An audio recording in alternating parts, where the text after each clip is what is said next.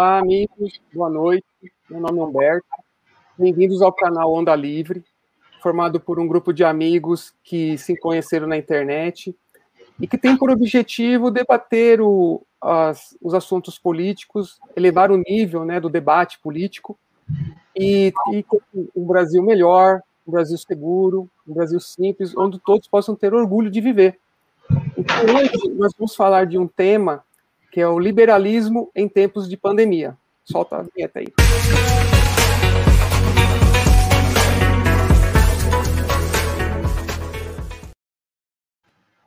Olá, Cris.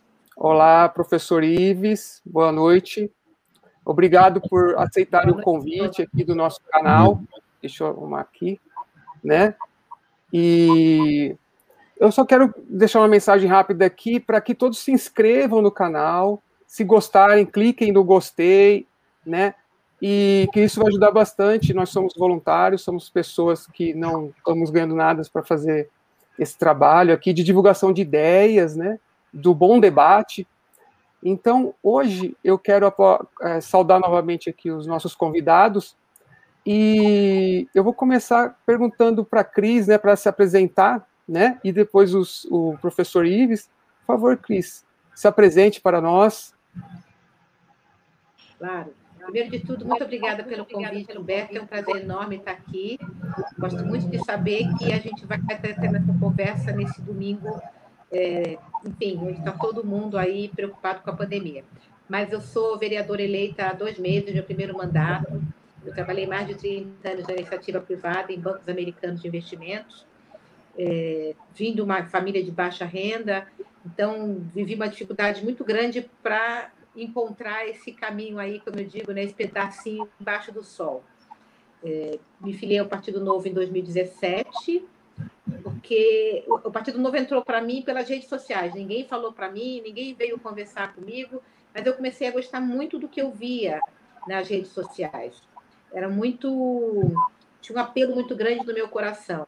E a gente pode conversar um pouquinho mais sobre isso daqui a pouco. Mas, em, assim, num resumo, essa sou eu. Que legal, muito bom, Cris. Professor doutor Ives, né, já é, esteve em outras ocasiões é, palestrando para o, o Novo e para outros eventos. Muito bem-vindo.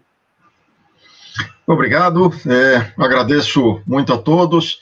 É, eu sempre agradeço muito, porque a pessoa né, dedicar uma parte do, do tempo dela para me ouvir, a, a, meu ver, é uma coisa que, que demanda muita gratidão, porque quando você doa o seu tempo, né, você está doando um pedaço da sua vida, porque a sua vida é feita do seu tempo. Então, eu sempre agradeço muito. Hoje eu vou fazer um agradecimento dobrado, porque primeiro que você está aqui me ouvindo, e segundo que para ouvir falar de pandemia, ninguém aguenta mais ouvir falar de pandemia. É eu prometo que eu vou tentar falar sobre uma perspectiva diferente sobre a ideia do liberalismo para valer a pena esse tempo que você está aqui diante da TV, diante do computador, ao invés de estar no, na piscina do condomínio tomando a sua cerveja, que é onde você deveria estar.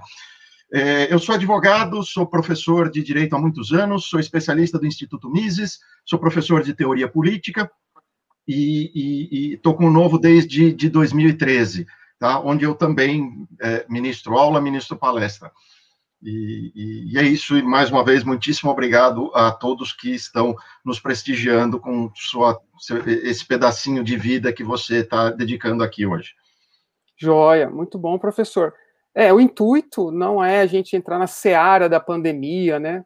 A gente sabe que está, assim, sendo muito... É, as pessoas estão muito sensibilizadas, estamos, estamos num momento muito difícil, e aqui a ideia é ser um pouco mais propositiva, a gente falar o que é o liberalismo, onde que ele pode nos ajudar a, nas respostas frente a esses os desafios da pandemia, né? E até volta a palavra para o professor Ives, se a Cris me permite, né? Que assim, o, o que é o liberalismo?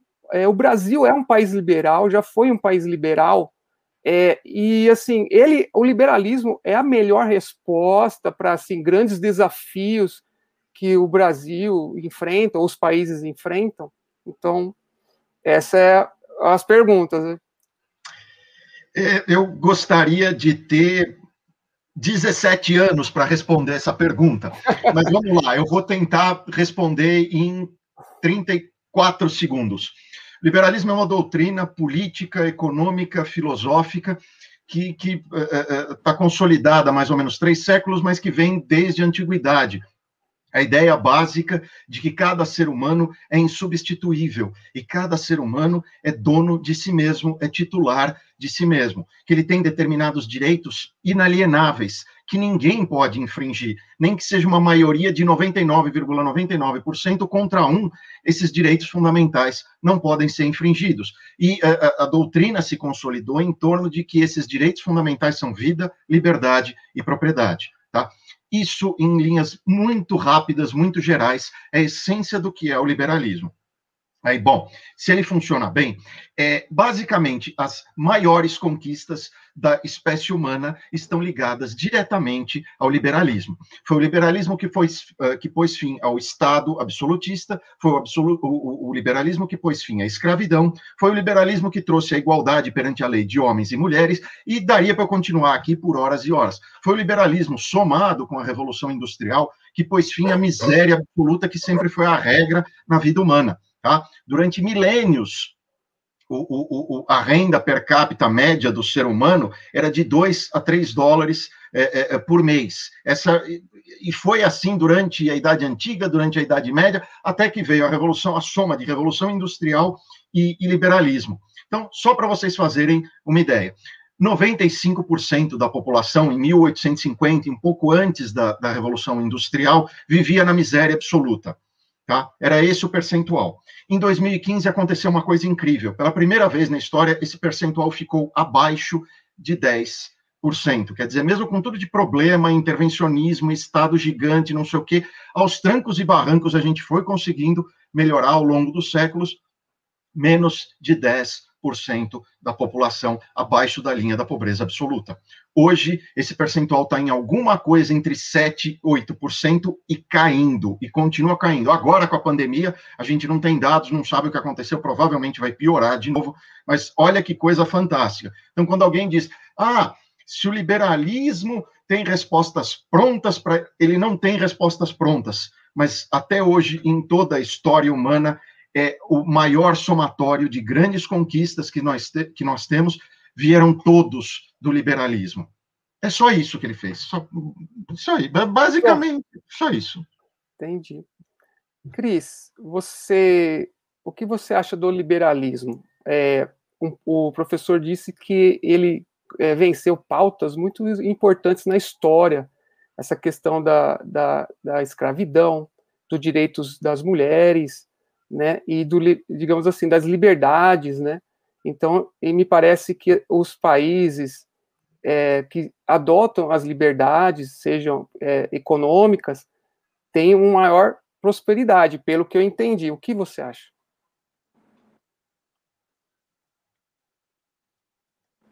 Então, acho que é importante fazer uma ressalva de que eu não sou uma teórica, né? Eu sou uma pessoa que me encontrei dentro do liberalismo, nas, nas suas formas mais amplas, né? É, eu gosto muito de pensar, por exemplo, que eu sou a protagonista da minha vida, que eu quero ter o direito de fazer aquilo que eu gostaria de fazer até o ponto onde eu não invada nem perturbe a liberdade do outro. Isso tudo me agrada muito, mas eu não, sou uma teórica, né? Mas quando eu estava escutando o professor agora, ele falando dos direitos das mulheres, né, que foi uma, uma conquista do, do liberalismo, não posso parar de pensar nas sufragistas, né, que foi um movimento liberal, curiosamente um movimento feminista liberal, né, e é muito complicado até para mim mesma, né, como que reconcilio, porque parece que quando a gente fala de feminismo, a gente está falando de uma pauta é, não liberal, uma pauta estatizante, uma pauta né, num outro espectro, mas é, adoraria encontrar uma, uma teoria qualquer que me ajude a reconciliar essa pauta. Mas as turmas foram, né, elas tiveram um movimento liberal e por conta delas eu encontrei uma, uma estrada pavimentada, ou seja, eu, eu nasci numa sociedade onde eu pude votar. Na verdade, eu sou, eu nasci logo depois a gente teve a ditadura militar, então eu fiquei um tempo grande sem poder votar né, na década de 70 e boa parte da década de 80, mas quando a gente saiu da ditadura e que a gente viveu um Estado democrático, eu fui votar. Eu nunca nem pensei que lutado pela minha pelo meu direito ao voto. Alguém fez isso para mim. Houve um movimento liberal lá atrás. E eu gosto muito de pensar né, é, nesses movimentos que concederam liberdade às pessoas. Então, é, me reconheço liberal. Eu acho que algumas pessoas olham para mim e falam de liberal não tenho nada, porque eu sou um pouco mais progressista, enfim, discutindo essa pauta, principalmente a pauta da mulher, né, que parece não, não reconciliar com, a, com o liberalismo, mas eu ainda assim gosto muito de me reconhecer liberal. Muito bom. É, professor, a gente vamos aproveitar esse tema para desmistificar uma coisa. Tem muita gente que acha que os países nórdicos são socialistas, né? E eu queria que o senhor desse uma palhinha sobre essa questão, é, o, é, porque eles são pessoas, países ricos, prósperos, né? A, a sociedade, é, vamos dizer assim, tem uma ampla liberdade, mas a gente vira e mexe como é, a, ouve essa questão que, olha lá, você viu, quem é da esquerda usa como exemplo os países nórdicos aí. É, diz pra gente o que, que o senhor acha. É, eu, eu, gosto muito de, de, exatas também. Nas exatas, o pessoal tem, tem uma frase que é assim: você não está nem errado. Que, é, é, é, assim, é, quando, é, é, um negócio tão absurdo que, assim, tipo, para estar tá errado, você precisaria melhorar muito. Você não está nem errado, né? Quando a resposta do liberal para quem disser que países nórdicos são socialistas tem que ser do, do, ministro da Economia da Dinamarca que falou: filho, você não está nem errado. É, é, tão absurdo que você falou que você, você não está nem errado. Mas me dá me dá um, dois minutinhos para eu voltar um pouquinho no que a Cris falou. Cris, Isso. você é 100% liberal. O que você falou, com teoria ou sem teoria, a teoria é o que menos importa. teoria é para os chatos aqui que querem ver o detalhe, quer saber. O que importa é isso, é o respeito ao indivíduo. Você é 100% liberal. E dentro dessa ideia de respeito a indivíduos, vão ter liberais que vão decidir algumas coisas de um jeito, vão ter liberais que vão pensar de outro. Isso é até uma das coisas mais bonitas do liberalismo, que tem várias correntes e várias ideias diferentes muito ao contrário de ideias dogmáticas que vêm de, de cima para baixo, que, ó, isso aqui é o cânone, porque o Messias decidiu desse jeito, e a palavra é dessa forma, e a verdade é essa, e acabou, e quem discutir, ou é é, é, é, excluído ou vai para o paredão mesmo, tá? Então, você é totalmente é, é, liberal pelo que você fala e é, o que você explicou de o que te atrai no liberalismo é a essência do liberalismo. É o respeito ao direito individual, é o respeito a cada indivíduo, é a ideia de que cada um tem a sua própria liberdade e ela não pode ser infringida. E não pode ser infringida nem pela liberdade do próximo o que às vezes é uma coisa complicada, onde fica exatamente o limite de, da liberdade de um, de outro, aquela frase tão verdadeira, mas ao mesmo tempo tão deturpada de que a liberdade de um termina onde começa a do outro. Esses limites, às vezes, são difíceis de se enxergar, e é exatamente por isso que existe o direito, foi o, que me encantou no, na, na, faculdade que eu resolvi fazer, na profissão que eu resolvi seguir, é justamente isso, de entender como a sociedade funciona, onde fica esse limite para cada um e etc. Né? Lá nos antigos tinha aquela coisa, não, o rio corre dentro da minha propriedade e eu posso jogar esgoto nele. Aí, não, mas espera aí, o esgoto vai correr no rio e vai uh, na água do que o, sujeito da propriedade vizinha bebe. Então, como que se resolve isso? Olha como o liberalismo é bonito e como o direito se encaixa bem nessa ideia. Não, peraí, o rio fica na sua propriedade, mas você tem certeza que você pode jogar o seu esgoto ali, se esse rio depois vai correr para a propriedade do próximo? Isso, assim, isso muito antes dos romanos, no, no, no, período dos babilônicos, já tinha regras a respeito disso, e eles já enxergavam que era preciso é, é, é estabelecer regras em, é, é, é, sobre esse tipo de coisa para respeitar o direito de cada um. Tá? Então, eh, eh, se a gente for pensar lá no feminismo, de como ele começou, ele começou como uma ideia liberal. E me entristece muito saber que esse tipo de ideia hoje, muita gente olha isso e fala: ah, não, isso é coisa da esquerda, isso é pau. Isso foi sequestrado pela esquerda, isso foi sequestrado pelos marxistas. Não tem nada mais liberal do que a ideia da defesa do direito humano. Mas você fala isso, a simples frase já foi tão deturpada, aqui no Brasil virou passar a mão na cabeça de bandido, virou sinônimo de impunidade, você falar em direitos humanos. Então são pautas que foram sequestradas e que, na verdade, a gente tem de retomar. Não, a, a defesa do direito da mulher significa nada além de enxergar que os seres humanos são iguais perante a lei, que é uma das pedras fundamentais do liberalismo. Então, por que, que ela não pode votar? Você está dizendo que a mulher não é um ser humano? É, é, é, essas ideias nasceram das origens do liberalismo. A hora que as ideias liberais foram se aprofundando na sociedade, falam, mas escuta, como é que se aceita que um sujeito seja dono de outro? Isso é um absurdo. Então, conforme o liberalismo foi uh, se ampliando dentro da sociedade, foi se criando a ideia de que a escravidão era um absurdo, era inaceitável, era tão inaceitável quanto o Estado absolutista que os primeiros liberais criticavam.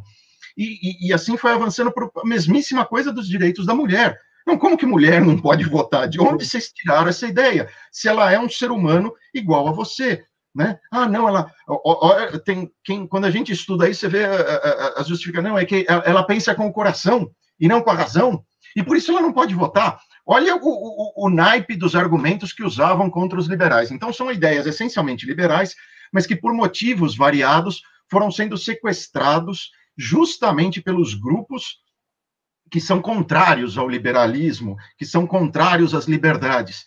E nós liberais aceitamos isso não só passivamente, como ainda fazemos o contrário, falando: nossa, olha, defesa do direito da mulher, que absurdo, que pauta esquerdista, que coisa. Não, gente, é exatamente o oposto. Se eu sou liberal, eu quero que os direitos fundamentais sejam defendidos, seja da mulher, seja do homem, do homossexual. É, é, é, é, isso é o óbvio do óbvio, é o básico do básico a respeito do liberalismo. E a gente, ao contrário, não pode aceitar que essas pautas sejam sequestradas por motivos mais baixos possível, possíveis para. Ah, não, aí ele acaba atraindo o voto feminino, aí ele acaba atraindo o voto LGBT, e ele acaba atraindo por outras razões de pautas que nasceram liberais, pautas que nasceram com o liberalismo. E a gente aceita que, ah, não, olha, isso agora, isso é coisa de esquerdista, isso é coisa. Socorro, socorro, parem com isso, parem com isso. E nem lembro qual era a pergunta que você tinha me feito. Não, foi muito boa a sua colocação, professor. Eu só quis voltar naquela questão do liberalismo em termos mundiais de países, né? Porque existe aquela mística, né, de países nórdicos que são socialistas, mas essa ponderação sobre o liberalismo, essa aula foi magnífica, muito bom. E abre a nossa mente, né? É isso que a gente quer, o debate de ideias, essa clareza, né? que hoje em dia existe muita fake news de todos os lados e, e a, as pessoas acabam desacreditando até da ciência, é, é muito ruim. Então, é, Cris, quer comentar para que o professor fale um pouco sobre essa questão dos países nórdicos? Ou posso seguir? Quero. Vai lá. Não, eu quero rapidamente, assim, escutar do professor Ives, de que eu sou sim, uma liberal, é, redentor. Eu vou poder agora botar a minha, minha plaquinha de, de liberal, porque eu me sinto. É, é bem curioso, vou, eu vou confessar uma coisa. Eu me sinto envergonhada na frente de alguns dos meus colegas liberais que me olham torto quando eu falo dos direitos da mulher, né? Então eu falo, eu fico, será que eu sou mesmo liberal? Mas assim, agora, com a chancela do professor Ives, não vou ter. Quem sou eu? Menor Quem vergonha, sou, sou, sim liberal. Em dog, até que a gente pode falar que eu sou uma, uma liberal e... Então, assim, foi muito bom esse programa agora para mim, porque me tirou os pés. Obrigada, é esse... professor. Muito bom, que bom. Esse é o intuito, né? Da gente. Vai lá, professor. Vamos lá. Só, só para dizer, o, o, a chancela não é minha, eu não sou ninguém. Você está só com a chancela de John Locke, de Adam Smith, de Hayek, de Mises, de todo mundo que defendeu o, o, liberalismo. O que a gente não pode, e assim, vai ter um monte de gente que, dentro do liberalismo, vai ter uh, um determinado tipo de ideia da defesa dos direitos da mulher, da, de, de, vão, vai ter ideias diferentes. Isso é natural, e como eu disse, é uma das coisas bonitas do liberalismo. Uma das coisas feias do liberalismo é o fiscal de liberalismo. Isso é um negócio muito chato que tem no movimento, que é um negócio desagradável. Você não é liberal de verdade porque você. É Se você defende vida, liberdade, propriedade, se você defende que cada ser humano é dono de si mesmo e ninguém pode ser dono do outro, você é liberal. Ponto. O resto é detalhe. O resto, senta aqui e vamos conversar. Se a mulher tem de ter uma lei específica quando acontece um homicídio, se, se, essa, uh, uh, uh, se a punição tem de ser aumentada, se o fulano é marido ou companheira, deixa isso para o penalista, deixa isso para o direito penal. Isso é legal, eu gosto, eu acho bacana, é um tema super bacana. Agora sim, para de dizer que quem não concorda com você na minúcia do direito penal não é liberal. E aí eu vou usar uma frase de um cara que é conservador e não liberal, que é o Ronald Reagan. Ele dizia: se alguém concorda 80% com você, ele é um amigo e um aliado. Ele não é 20% seu inimigo. Tá? Então, do que a Cris falou, eu nem sei o que ela pensa a respeito do resto. É, ela já concorda comigo, não é em 80, é em 99,73 e 48%. Então, se existe ou não a palavra feminicídio, ou se tem de ser homicídio, gente, isso é o detalhe do detalhe do detalhe. Para de falar que o fulano que gosta da escola de Chicago não é liberal porque ele não quer o fim do Banco Central e você quer. É, é, é, não é assim que a gente vai construir pontes, não é assim que a gente vai avançar com o nosso próprio estudo de liberalismo. Mesmo se você quer, se, se o seu foco é de estudar e de aprofundar a teoria, etc. Mesmo com isso, se você já parte da ideia, eu tenho cetro para dizer quem é liberal e quem não é, já começou tudo errado. Você já não entendeu uma parte fundamental do liberalismo, que é justamente essa divergência de ideias que vai fazendo com que ele se construa e se amplie, e se aprimore e evolua. Tá? Então, uh, Cris, você não tem a minha chancela, você tem a, a, chancela de todos os grandes liberais da história. eu não sou ninguém para chancelar nada. Você tem a, o, o, o, o que você disse é, é o básico do liberalismo, o resto é detalhe. Muito bom. É isso aí, professor.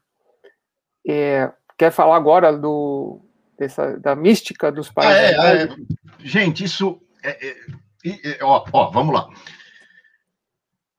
de 1800, a, a, a, a, Suécia foi um dos países, o caso da Suécia eu, eu, estudei bastante, eu conheço bem. A Suécia era o segundo país mais pobre da Europa até 1850, tá? Era, é, é, era um nível de pobreza, assim, que a gente hoje não consegue imaginar, é difícil até de acreditar.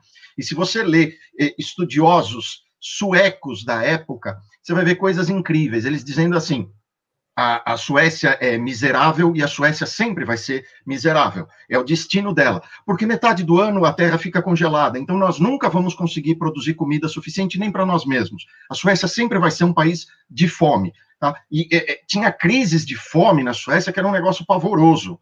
Para vocês fazerem uma ideia, tinha um programa do governo de passar carroças na primavera, nas estradas, porque durante a primavera tinha o degelo e precisava retirar os cadáveres de quem tinha tentado sair de uma cidade para ir para outra, para tentar encontrar comida, e não tinha aguentado e tinha morrido congelado no meio do caminho. Aí chegava a primavera, vinha o degelo, aquele cheiro horrível. Então tinha um programa do governo de passar carroças nas estradas da Suécia para ir retirando, geralmente velhos e crianças, que não tinham conseguido fazer a travessia para tentar chegar em outra cidade, porque talvez tivesse comida lá.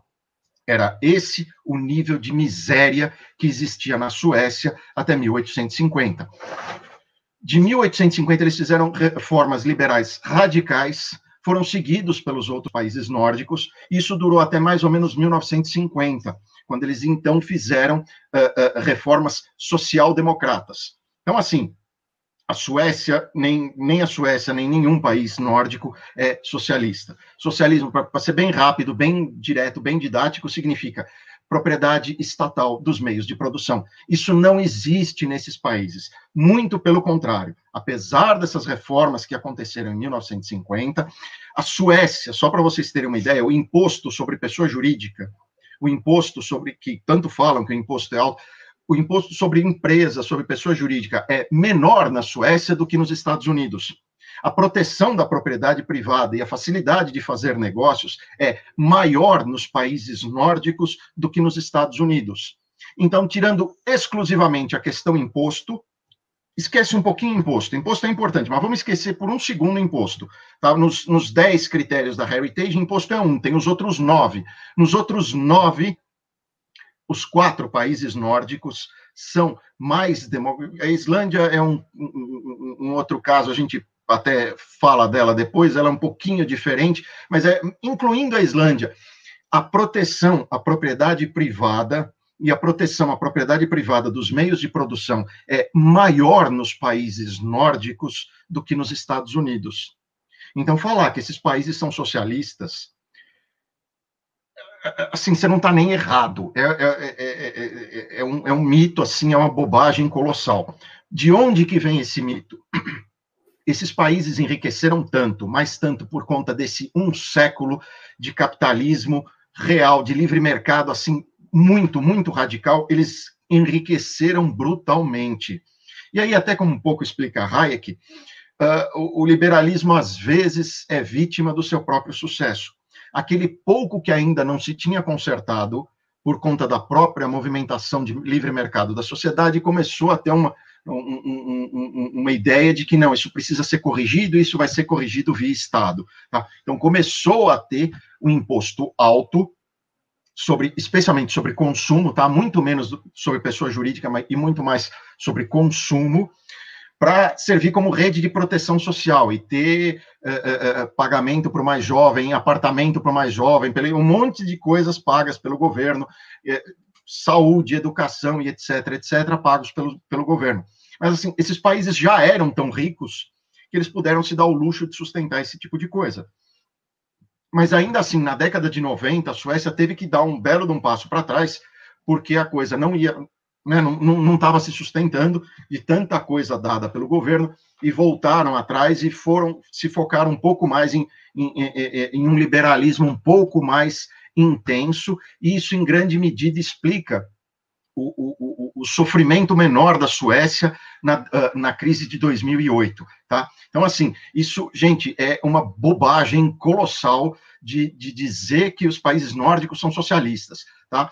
É, é, é, é se a pessoa é, é, diz isso, ou ela absolutamente não, não, não, estudou nada a respeito, ela não tem a menor ideia do que está falando, ou então ela está de muito, muito má fé, muita má fé, tá? Porque, assim, de novo, a propriedade privada dos meios de produção é mais bem protegida nos países nórdicos do que nos Estados Unidos. Tirando a questão, com imposto, eles estão entre os 30 países mais liberais do mundo, de economia mais liberal do mundo. Estou falando só da parte de economia. Hum, tirando a questão do imposto, a Suécia está em oitavo, oitavo país mais capitalista do mundo, se você quiser usar esse termo. Eu não gosto muito, mas é, é, o oitavo país mais capitalista do mundo, tirando a questão imposto, e incluindo a questão imposto, ela está entre os 30 primeiros, mesmo entre a Fraser, Fraser Foundation, a Heritage, eles mudam um pouquinho, os critérios são diferentes, mas ela está ali entre os 30 primeiros, tá? Então, não aceite quando te disserem isso, vai fazer sua pesquisa, faça seu estudo por conta própria, porque isso é uma bobagem colossal, colossal. Você falou em socialismo, você está falando de Venezuela, Cuba, Coreia do Norte, tá? países nórdicos não tem nada, nada de socialista. Certo. Cris, quer comentar? O que, que você acha? Eu posso seguir com outra pergunta. Opa, acho que é a Cris. Não, rapidamente, você faz as perguntas. Ah, vai lá. Assim, essa aula é maravilhosa. Me dá. Dá para ir? Oi, oi. Agora sim. Tá. É uma aula maravilhosa do professor, porque me dá Vamos lá? Pronto. É porque está tendo um delay, né? Uhum. Mas isso é maravilhosa do professor, porque há argumentos, né? Há muitas pessoas falam, quando a gente vai discutir, fala sobre isso, né? Eu acho que tem uma, uma coisa importante, é que esses países nórdicos são países de bem-estar social, talvez até por conta desses altos impostos que eles cobram para fornecer esse bem-estar social. Mas os caras são ricos porque são capitalistas. Mas, enfim, vamos para a próxima pergunta, porque acho que já foi super bem explicado pelo professor. Sim, eu, eu só insistir um pouco nesse tema do liberalismo. A gente sabe que hoje existe uma, uma, uma, uma como se diz, uma expoliação do povo brasileiro em termos de impostos, e toda essa renda é concentrada no Estado, né? E o Estado, por si, deveria distribuir essa renda de forma correta tudo mais. E, mas ele é mais um concentrador. E aí, professor, me, permito perguntar ao professor para Cris comentar. É, o Bolsa Família e esse auxílio emergencial, né, que a gente acha que é temporário, deve ser temporário, até porque é uma questão de crise que nós estamos vivendo aí, muito difícil esse momento. O auxílio emergencial é uma pauta liberal? O Bolsa Família é uma pauta liberal? Essa que eu minha dúvida. Tá, vamos. Eu, eu, eu, vou me segurar, eu acho que eu estou falando um pouco demais aqui, é que esse tema da Suécia eu gosto muito, mas eu vou, vou tentar ser, ser mais breve. Vamos lá. É... Se você for procurar países que já são realmente liberais e são liberais há mais tempo, você vai ver que simplesmente não existe necessidade de Bolsa Família ou qualquer coisa parecida. Isso não é utopia, isso é a realidade em Hong Kong, em Singapura, na Suíça, na Nova Zelândia, países que são realmente liberais e que tiveram tempo de liberalismo para produzir riqueza suficiente, simplesmente não é necessário esse tipo de ajuda, esse tipo de, de, de, eh, eh, de paliativo. Tá? Então, eh, quando disserem, olha, isso aqui é temporário, isso daqui não é vai chegar um, um, um momento em que é, a sociedade vai ser tão rica que isso não vai ser necessário. Ah, não, isso, é isso não é utópico, isso é a realidade de países que são liberais o bastante, a tempo o bastante. Tá? Um faxineiro na Nova Zelândia ganha 5 mil dólares por mês. Tá? Um faxineiro em, em, em Luxemburgo ganha em torno de 7 a 8 mil dólares por mês.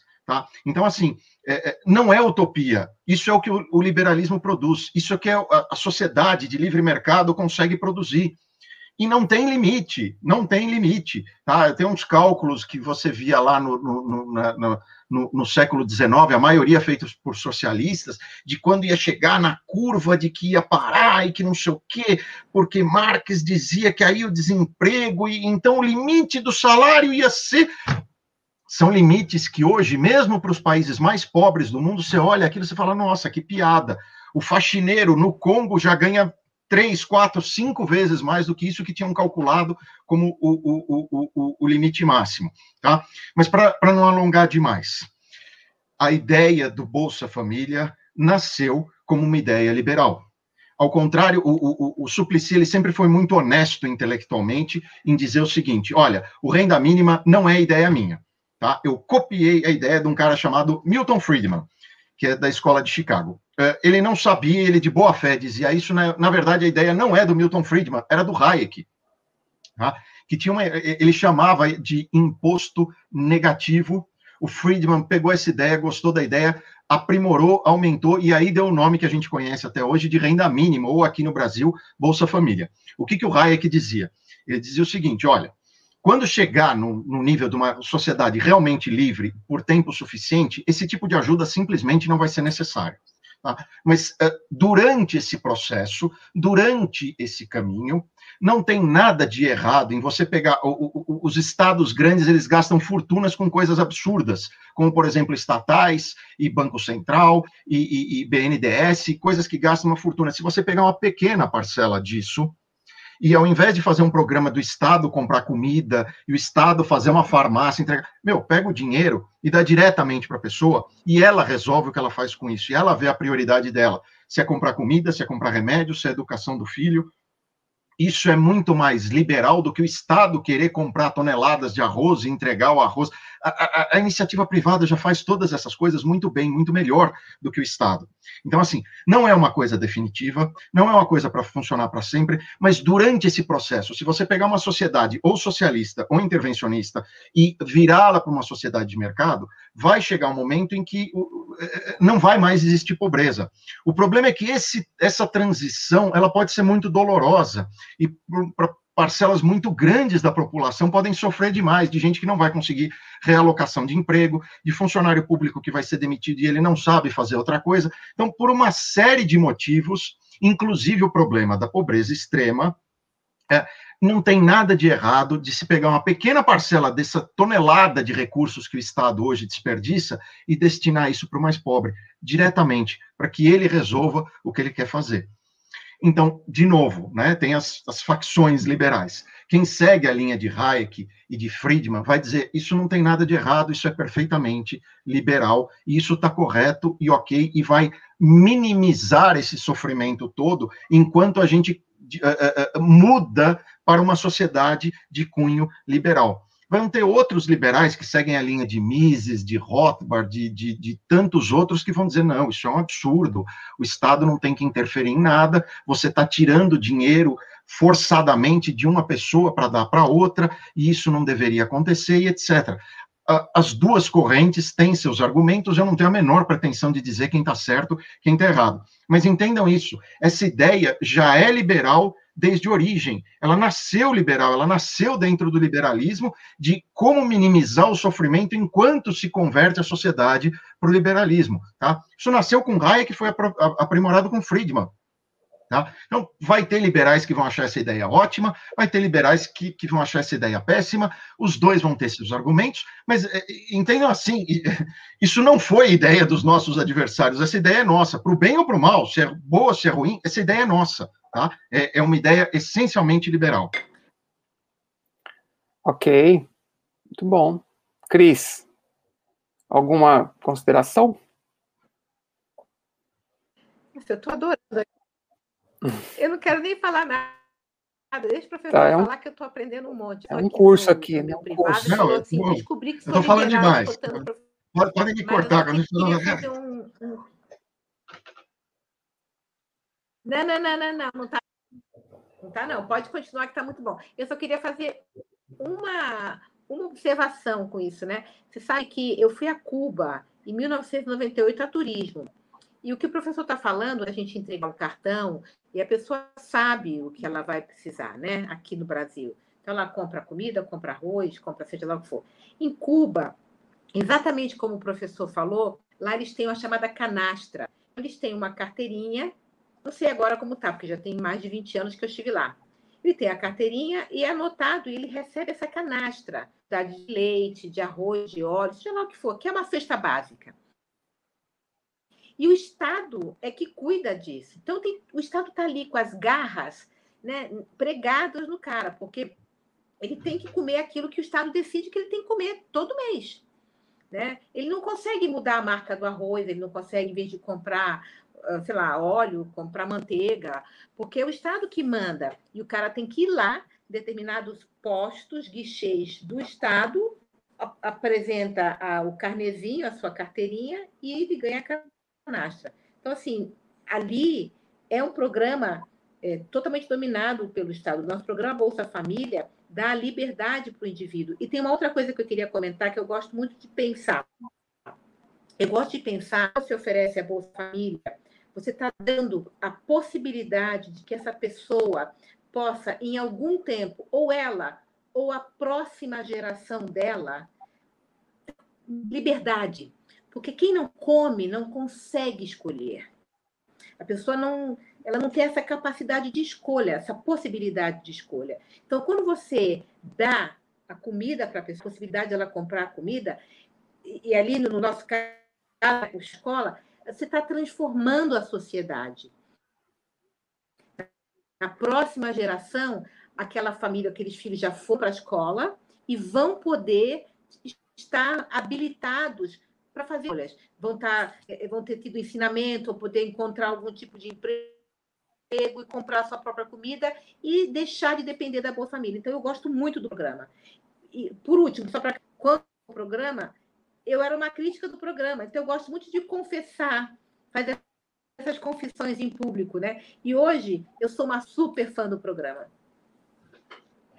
É, a, a gente é, acaba vendo que existem muitas armadilhas aí de adversários, de pessoas que querem impor suas narrativas, né? E acaba distorcendo muita coisa. Como o professor bem explicou, os fundamentos, né? Agora, professor, eu quero aproveitar só mais esse gancho eu quero compartilhar aqui uma, uma, uma, mensagem aqui que eu queria que vocês comentassem. Essa aqui, ó. Olha. Coronavírus. O Estado liberal e o mercado não têm soluções para a crise, diz Lula. Ora, é, nós vimos que o Brasil ele, ele era campeão mundial em vacinação, né, pelos postos de saúde, até você nas farmácias, você poderia se vacinar, né? Então, é bem congruente essa mensagem. O que, que vocês acham? Eu queria começar, acho que pelo. Vou começar pelo professor, ou Cris, quem quiser começar a comentar. Pode começar, Cris. Deixa o professor na frente. Né? Não, vai, vai, vai, vai. É, tá bom, vamos, vamos lá. É... Professor. Desculpa. É, é, é, me causa até uma certa surpresa que a gente continua dando voz para bandido.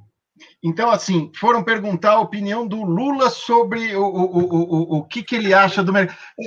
Vamos fazer assim? Por favor, é, tudo bem, pergunta a opinião do Lula, mas pergunta a opinião do Marcola primeiro. O que, que ele acha do coronavírus e do controle da pandemia?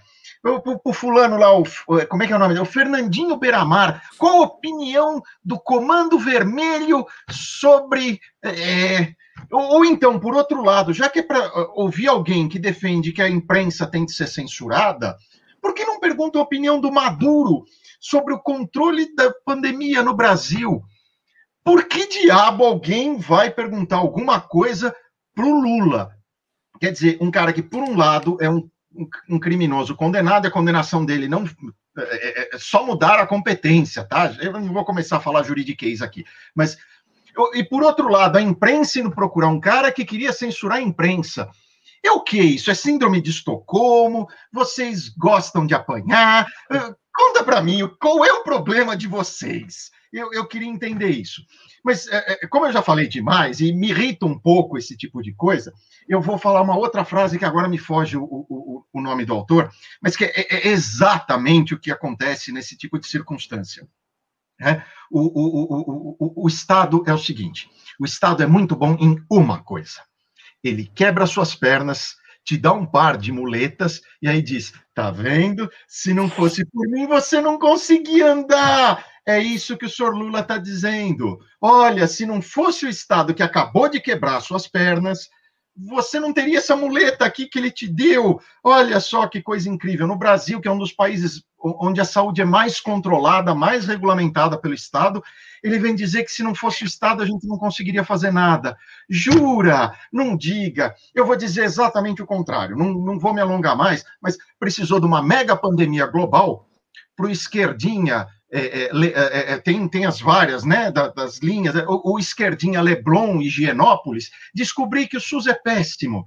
O SUS é um dos sistemas mais caros do mundo e é de péssima qualidade. Aí puxa, com uma pandemia global, ele finalmente descobriu que o coitado do pobre, ah, não, se não fosse o SUS, o pobre não teria. Ele já não tem, ele nunca teve, ele leva dois anos para conseguir um, um, uma consulta. Aí você fala, não, mas o SUS é gratuito. É, gratuito. Aquele feijão que o fulano compra, que metade do que ele paga é imposto, é o SUS gratuito. É, é, é, e pronto, chega, já falei demais. Mas é isso aí. O Estado quebrou suas pernas, te deu uma muleta e ele vai, tá vendo? É o Lula, é, é, é isso.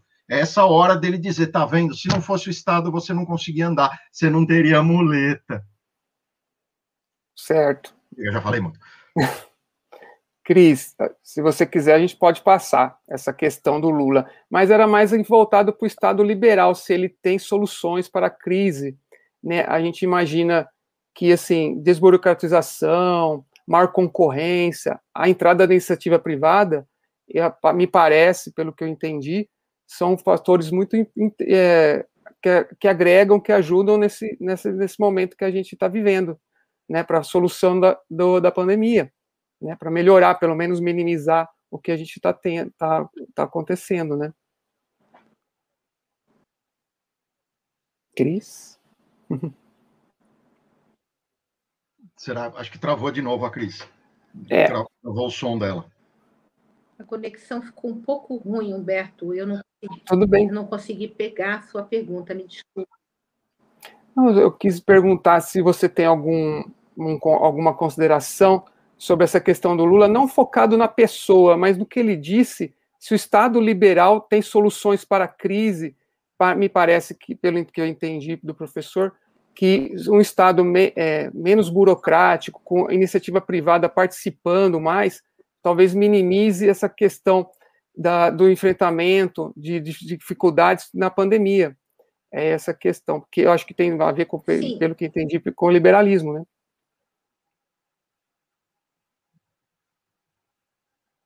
Sim, e até é, é importante a gente. Logo no ano passado, não sei se vocês lembram, que, se eu não me engano, foi Itaú Unibanco, foi um consórcio de bancos, acho que Itaú, Bradesco, Santander, já não me lembro mais, que juntos, de um bilhão de reais no combate à pandemia. Então, assim, a iniciativa privada, ela, ela cumpre um papel. É, eu acho engraçado, porque eu tenho, é, quando eu defendo alguns aspectos da educação, trazendo, rapidamente vou, vou tirar desse assunto, eu falo muito de escolas públicas diferentes do Estado. E alguns dos meus colegas na Câmara estão me chamando de mercadora da educação, como se eu fosse. Se eu quisesse o lucro na educação, como se o lucro fosse uma coisa horrível, né? Quer dizer, quem quer o lucro, meu Deus, vai ter que ser queimado na fogueira. Se vocês preparem, que é capaz que meu corpo esteja sendo queimado lá em frente à cama. Me chama de mercadora da educação. Eu, privada, sou dona, de, sou dona apenas do meu nariz. É, então, a iniciativa privada, ela colabora muito. E que, que, o que, que, coisa mais bonita? Sacrifica os bancos. Gente, banco foi feito para fazer dinheiro mesmo. Banco foi feito para ter lucro. E as pessoas têm uma dificuldade enorme. Então, a gente precisou, os bancos se uniram, né? E ofereceu um bilhão de reais para o combate à, à pandemia. Que bacana! Eu estou me unindo com uma série de outras pessoas para oferecer cesta básica. Eu não estou esperando que o Estado faça isso. Cadê o auxílio emergencial, que até agora não sai? E quando saiu, foi pela Caixa Econômica e foi um desastre para o Nubank, para o C6, para a fintech do garoto ali de 19, 20 anos. Esse dinheiro teria sido entregue assim, olha, através de um aplicativo inoperante, absolutamente burocrático, fez com que aquelas pessoas ficarem nas filas para conseguir os seus 600 reais. Erraram, deram para quem não tinha que dar, é, para quem tinha que pegar, não pegar. Ou seja, quando o Estado coloca a mão, só sai porcaria. Se tivesse sido através do Estado liberal feito aquilo rapidamente, não teríamos o problema que a gente teve. Então, a, a, o liberal tem sim soluções muito mais eficazes. Tem muito a ver com a concorrência, né? Pelo visto, né? E ofertar melhores serviços, né? Por um preço competitivo. E eu tenho visto também que me parece que o lucro, como dizem, é, é uma coisa muito demonizada, mas a pessoa se arriscou tentando abrir um negócio, atender os consumidores, né? Às vezes, muitas vezes quebra tenta de novo, quando ela consegue, que ela consegue um lucrinho, vem lá o Estado e quer rapar, né? É, mas seguindo aqui, eu queria aproveitar é, e falar um pouco mais sobre a liberdade, liberdade individual, professor e Cris, em relação ao Estado. Eu quero chegar num ponto onde a, a, a gente sabe que a coisa mais importante numa sociedade livre é a liberdade, que é o que eu, eu, eu pude perceber que a Cris mencionou isso de forma muito clara, assim, né? E que, que ela se identifica também. E aqui na pandemia, durante a pandemia, o Estado, o governo, tanto federal, estadual e municipal, eles estão fazendo algumas restrições, até por causa do estágio que nós estamos na pandemia, que né, é um estágio bem difícil, digamos, próximo do caos.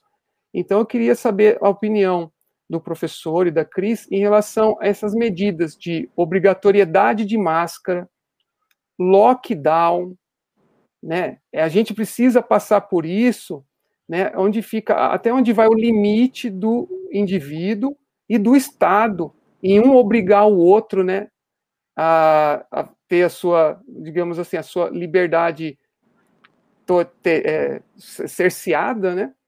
Então, é, como que a gente pode é, entender melhor esse mecanismo? É, teria que ser algo só temporário, porque por conta até do estágio que nós podemos enfrentar de piora da, do, da situação. Né? A pergunta é: até onde vai o limite do Estado na liberdade do indivíduo? E até onde o indivíduo pode ir sem infringir, vamos dizer, é, a liberdade do outro ou agredir o outro. Por exemplo, se eu deixar de usar máscara, não quiser usar, é uma liberdade minha. Mas eu posso estar tá causando danos a terceiros, né? Professor, Cris, quem um quer comentar? Do professor, que eu quero ah. também, quero muito escutar o professor. Que é o seguinte, eu vou ser um pouco. É, o indivíduo é livre, né? Para fazer o que quiser, vamos dizer assim. Mas aqui no meu condomínio, por exemplo, eu não posso usar o elevador como banheiro. Né? Se, eu, se eu usar o elevador como banheiro, o meu vizinho vai entrar, vai ver ali o elevador, né? Ou se o meu vizinho, que também tem a liberdade, quiser usar o elevador como banheiro, eu procuro fazer, trazer isso para minha cabeça e pensar né, que aquela coisa meio clichê do, liberalismo. A minha liberdade vai até a liberdade, né? Pessoalmente falando, eu uso a máscara para me proteger, né? A mim, meu corpo, minha saúde, minha sanidade. Mas eu também penso no outro, porque se eu estiver é, contaminada, perdão, eu estaria protegendo o outro. Então, essa é a razão, eu me sinto muito responsável pela sociedade que eu vivo. É, e o que é bem interessante, não precisa nem o Estado me obrigar a isso. Eu, com a minha consciência de liberal, eu, eu, eu penso dessa forma. Eu, talvez o Estado, nesse caso, ele, eu tenho uma dificuldade de até de me expressar, porque eu quero ouvir o professor. Mas eu uso a máscara porque eu sou liberal. Porque eu penso em mim e eu penso na sociedade que eu vivo. Eu não quero que meu vizinho use o elevador como banheiro e não quero que meu vizinho seja contaminado se eu estiver contaminada. Então, eu me protejo e protejo ele. É um pouco da minha responsabilidade civil. Eu não sei se eu estou certa, ajuda. Tá, eu vou, vou tentar ser bem rápido e, assim, vou tentar evitar de dar respostas prontas e absolutas, não é essa a minha ideia. A minha ideia é mais levar um pouco de reflexão para vocês. Uh, uh, uh, ao contrário do que muita gente imagina, ou não imagina, mas usa de propósito para denegrir, liberalismo não significa você poder fazer o que bem entende na hora que bem quer. Isso não é liberdade, porque você vai infringir o direito dos outros. Ou seja, não é liberalismo e não tem nada a ver com liberalismo você dizer, não, eu posso sair dando tiro no meio da rua e se acertar alguém, azar, porque é a minha liberdade de dar tiros fora. Eu posso jogar um piano do, do, do 28 andar, porque o 20 o, apartamento é meu, o piano é meu, se tiver alguém lá embaixo, azar o dele, eu não tenho nada a ver, quem matou foi a gravidade, não fui eu. Gente, isso não é liberalismo, isso não tem nada a ver com liberalismo. Então me preocupa um pouco argumentações nessa linha de dizer eu faço o que eu bem quiser na hora que eu bem entender. Eu uso máscara. Veja, não estou defendendo, parece que tem estudos mostrando. Eu não vou entrar nessa discussão de se a máscara funciona, se não funciona. Eu não sou infectologista e não quero discutir isso. O que eu estou dizendo é. Você argumentar que não quer usar a máscara usando simplesmente ah, a minha liberdade individual, peraí, mas é, é o, o, o ser humano que vai passar do seu lado no, no mercadinho, ele tem o direito de não ser infectado. Tá? Então, in, insisto, não estou dizendo, falando da, da máscara e etc. O, a questão do liberalismo é sempre essa, de que você não pode infringir o direito do próximo, você não pode dar tiro no meio da rua, você não pode jogar piano pela janela. Então, me preocupa muito argumentações nesse sentido, eu faço o que eu quiser na hora que eu bem entender. Não, não faz. E aí, ok, então qual é o limite? Se é o governo que põe esse limite ou não, é, é, isso é outra discussão. Então, primeiro, me preocupa essa linha e liberais defendendo essa linha. Cuidado, gente, isso não é liberalismo. Você não tem o direito de infectar outras pessoas. Então, o que infecta ou não, o que, que a gente pode fazer ou não, é outra história. Mas é, cuidado com isso, de confundir liberalismo com eu faço o que eu bem quiser na hora que eu bem entender. Na mesmíssima medida, me preocupa também ouvi liberais também falando de que, ah, não, é, é, é, isso mesmo, o governo tem que, tem que ser prende e arrebenta, porque senão não funciona e o povo não respeita mesmo, e tem de ser isso, e, e não importa o que diz a lei, porque tem um negócio muito complicado em âmbito jurídico, que é vir o, o governo, o executivo, por via de decreto, e dizer se o, se o comércio pode abrir ou não. Veja, não está colocando regras para proteger as pessoas, regras sanitárias, que essas são de competência do executivo, mas está simplesmente dizendo fecha, não fecha, abre, não abre, se você quebrar, né, se você for falência, azar o seu. É, isso também me preocupa, isso também infringe o liberalismo. Ele vai dizer, não, peraí, eu tenho direito de trabalhar, um direito até constitucionalmente garantido. E gente dizendo, não, atropela a Constituição, atropela, gente defendendo até a questão da prisão, sem, sem ter lei penal que preveja isso. Dizendo, não, tem que prender mesmo, dane-se o que diz a Constituição, o que diz o Código Penal, o Código de Processo Penal, tem mais é que prender mesmo, porque senão o pessoal não obedece. É, é, não, também não. Também não funciona desse jeito, tá, gente? Isso também não é liberalismo. Tá? Então, só queria colocar essa reflexão para vocês, que eu, eu sei que está todo mundo exaltado, está todo mundo cansado, tá todo mundo, nem eu aguento mais ouvir essa história e ouvir falar de pandemia, mas assim, vamos tomar cuidado com esses extremos, porque nem uma coisa nem a outra são, uh, uh, são liberais, tá? E, e, e, também não é o que está na lei, a gente deveria ter um cuidado muito maior do que o que está na lei, até porque, é, cuidado muito com essa frase de, ah, é, é, é, entenda o seguinte: 100% das ditaduras que já existiram no mundo começam com essa frase aqui. Situações excepcionais exigem medidas excepcionais. 100% das ditaduras começaram desse jeito. É óbvio que não é toda situação excepcional que vai levar uma ditadura. Mas toda ditadura começou com isso. Ah, não, caiu, tem que derrubar o czar. Então, ah, uma situação excepcional. Vamos, vamos tocar aqui um terror só provisoriamente para resolver aqui. Colocar o fogo no parlamento. Puxa vida, situação excepcional. Vamos tomar uns poderizinhos aqui a mais para resolver isso, né? Tem terrorista tocando fogo no parlamento. Cuidado, gente. Vamos tomar cuidado com esses dois extremos, porque nenhum deles é liberal. Muito bem. Cris, eu vou compartilhar aqui uma, uma, uma notícia para a gente comentar é, sobre essa questão aí de liberdade, de restrições, e a gente queria saber a sua opinião, inclusive até do mega feriadão aqui em São Paulo, né, que trouxeram a, a, os feriados aqui de outros meses, até do ano que vem para cá, e se isso vai ter algum efeito né, no, na melhoria que do, digamos assim, do enfrentamento da pandemia. Inclusive, a partir de amanhã, às 20 horas da noite, aqui em São Paulo, até às 5, vai ter um rodízio. E nós, a gente pode tomar multa mesmo, né, de acordo com a placa do carro, né, no, no caso, no meu carro é nas terças. Então, terças, terças-feiras eu, eu, não posso sair das 20 às 5 da manhã, senão eu posso tomar uma multa. Então, olha, eu dentro do meu carro, eu queria saber a sua opinião, é, porque como você é vereadora, e o, o que, que você acha, né, agora com todo esse arcabouço de liberalismo, né, até meio é, ponto comum, mas cabe aí uma conversa, sua, sua, seus comentários.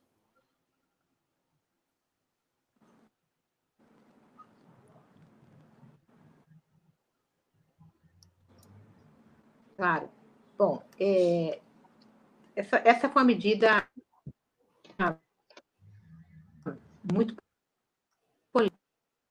tomada pelo prefeito, criticada pelo governo do estado, e ela tem vários impactos. Vamos começar com um impacto que é muito abrupta, né? De quinta para sexta, as pessoas têm que se organizar. É, obviamente, quem tem seus negócios é, precisam pensar, porque quando você sabe que carnaval vai acontecer lá naquele período, a Páscoa, o, sei lá, a decretação da República, você sabe, você tem uma coisa programada, né? E a gente empurra, né? A gente não consegue controlar, e eu acho que também não deveríamos, não, é, é, é, muito, é bem complexo. Mas veja, o que, que acontece? A gente empurra a população do centro de São Paulo para as cidades vizinhas. As cidades vizinhas, elas não estão preparadas também. Todo, todo mundo está vivendo com vírus. Então, esse é um efeito colateral negativo, né? Então, tem vários prefeitos de algumas cidades aqui ao redor que não gostaram, porque os paulistanos saem da cidade, é feriado, vão eles para a praia. e com eles levam lá a migração para a praia. Eles têm que tomar medidas lá. A gente decretou esses feriados é, no ano passado e a gente viu que foi inócuo, não, não funcionou. O rodízio de 20 da manhã como se. Eu quero acreditar que o que ele quer é evitar que as pessoas saiam de casa à noite, festas e tal. Mas, ao mesmo tempo, a gente pergunta assim, né? É, o, vírus está circulando também de 20 a 5. É, parece um, um argumento meio tolo, né? Mas eu acho que são medidas autoritárias, medidas não pensadas, não refletidas, com impactos é, colaterais importantes, não refletidos, e que, no final das contas, eles trazem para a gente a solução que a gente quer. É, então, eu tenho muitas dúvidas, muita gente me perguntou é, sobre essas medidas, e eu, eu acho que foram medidas que estão sendo inócuas, não, não resolvem. Exato. Muito bem. Inclusive, um comentário aqui que se a pessoa tiver, da Cláudia, né? Se a pessoa tiver uma emergência no dia do rodízio, como que vai fazer? Vai tomar uma multa, né? Ainda mais agora, nesse momento que a gente está vivendo, né? De ter que ir para o hospital, de ter que procurar ajuda, em, né? Por, por questões de saúde. Mas a gente está chegando ao fim, infelizmente. Cris, eu quero que você é, feche a nossa live então, eu vou pedir para o professor Ives deixar uma mensagem e uma mensagem, uma reflexão, professor, para quem nos está ouvindo, como que essa pessoa poderia participar, ajudar no, no debate, na melhoria, vamos dizer assim, das, das questões políticas do Brasil, que as pessoas se, que se identificaram, por onde que ela pode começar? Eu entendo que a gente já está começando aqui, conversando, tentando é, transbordar essas ideias, né? esses conhecimentos todos aqui, esse grande aprendizado. Mas o senhor, por favor, deixe uma mensagem e eu depois vou seguir para a Cris. E espero que todos tenham gostado aqui da nossa live. E vocês estão super convidados para uma próxima, com mais, mais aprofundamento, com qualquer outro tema. Tá bom? Então, professor, fique à vontade aí para suas considerações, uma mensagem, uma reflexão final aqui para a gente. Tá. É, Falando bem, bem rapidamente, eu queria, independentemente de você é liberal ou não é, ou, ou discorda completamente, eu queria que você pensasse um pouco na, em como é ruim que existe essa centralização absurda em Brasília, de a gente fica dependendo se o presidente é bom uh, ou não, e a verdade é essa, a gente vai ter vacina se o presidente é bom ou não. Quer dizer, estados e municípios até precisou ter uma lei para dizer que estados e municípios podiam comprar vacina. Olha que loucura, gente, que independentemente de liberalismo ou não liberalismo, olha o, o, o nível de centralização que existe em Brasília. Isso é muito ruim, não importa quem seja o presidente, é, é muito ruim que seja desse jeito. E vou um pouco além se você concorda com isso, se você consegue entender esse ponto, olha como é ruim não só a centralização que existe em Brasília, que impede estados e municípios de resolverem os seus problemas com mais liberdade, mas como é ruim o próprio gigantismo do Estado. Quer dizer, estados e municípios dependem de Brasília, dependem de ter uma lei para depois vir o Supremo para dizer: olha, pode sim comprar vacina, já é uma loucura. Mas ainda pior é você imaginar o quão gigantesco é o Estado. Um hospital não podia comprar vacina vacina. Precisou ter uma lei dizendo que, que, que o hospital podia comprar vacina, antes ele não podia. Quer dizer, tudo, tudo, tudo depende de Brasília e tudo, tudo, tudo depende do Estado. É um nível de centralização que eu acho terrível, é, é, é péssimo. Então, se a gente vai aprender alguma coisa, se a gente vai aprender alguma lição dessa pandemia monstruosa, dessa, dessa coisa horrível que a gente está passando, talvez a gente consiga aprender alguma coisa nesse sentido. Tá? Eu te convido a refletir um pouco sobre esse aspecto, e se você quiser aprender um pouco mais, eu te convido a ler os artigos do Instituto Mises, que, do, do qual eu sou integrante com muito orgulho. Todo dia sai um artigo diferente de autores brasileiros, autores estrangeiros, sempre artigos de muito boa qualidade, muito bem cuidados, e também um livro que eu acho muito bom para quem está começando, que se chama exatamente O que é o Liberalismo, do, do, do Donald Stewart Jr. Apesar do nome, ele é brasileiro, e, e é um livro muito rápido, muito básico, e, e, e ainda assim muito bom, muito bem feito, tá, para explicar o que é o liberalismo. E o título do livro, O que é o liberalismo, do Donald Stewart Jr. De novo, como eu disse, agradeço demais o seu tempo, a sua boa vontade em, em, em, em me ouvir, em dedicar o seu tempo não só para me ouvir, mas para me ouvir falando de pandemia. Eu sou agradecido em dobro a você. Muitíssimo obrigado pelo seu tempo e pela sua atenção. E obrigado ao Onda Livre de me convidar e me dar a oportunidade aqui de expor as minhas ideias. Muito obrigado. Obrigado, professor. Inclusive, a lista de livros que o professor indica, nós vamos colocar aqui nos comentários da live embaixo. É só você ver. E sigam o professor, a Cris Monteiro, também nas redes.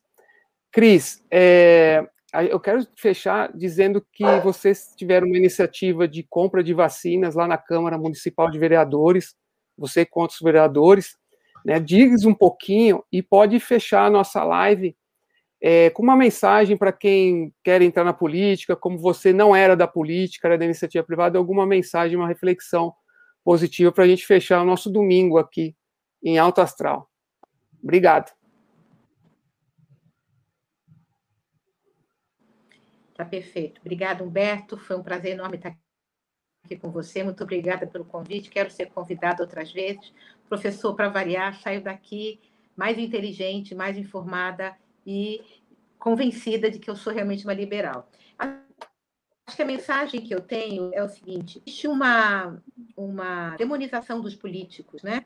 E quanto mais essa ideia é disseminada, melhor é para os maus políticos. Nós precisamos ocupar esse espaço. As boas pessoas, os liberais em especial, a gente precisa ocupar esse espaço para levar essa mensagem do liberalismo. O que o professor falou é, é muito importante se acostumando com essa lado do Estado. Isso vai fazer, vai fazer parte da paisagem, faz parte da, da sua vida, e você já não questiona mais, você está ali sobre os grilhões do Estado. E você se acostuma com aquilo, né? você passa a ser um escravo. É, e a gente precisa é, recuperar a nossa liberdade. A recuperação da liberdade passa pela discussão através da política. Então, não abandone. Existe, eu tenho encontrado bons políticos, tenho encontrado não tão bons políticos, mas é fundamental que a gente não acredite que o espaço político é somente de pessoas, de indivíduos ou de um sistema é, absolutamente corrompido. Ele é corrompido, mas se a gente continuar longe, tem completamente a possibilidade de fazer mudanças. Então, não desistam apoiem um político, apoiem iniciativas liberais, vamos nos capacitar, vamos conversar mais sobre o assunto, vamos nos juntar, fazer mais lives como essa num domingo à noite, que é isso que vai fazer a transformação acontecer, é plantando essas sementes. Joia. Nossa, muito bom. Eu espero que tenha sido tão bom quanto foi para nós, para a audiência aí, né, hoje. E eu peço para a Cris e o, doutor, o, professor Ives fiquem mais um pouquinho, que nós já, já encerramos. Obrigado a você que ficou até agora aqui conosco. Espero que fique nas próximas também. Acompanhe nossa programação no canal Onda Livre. Tchau, tchau.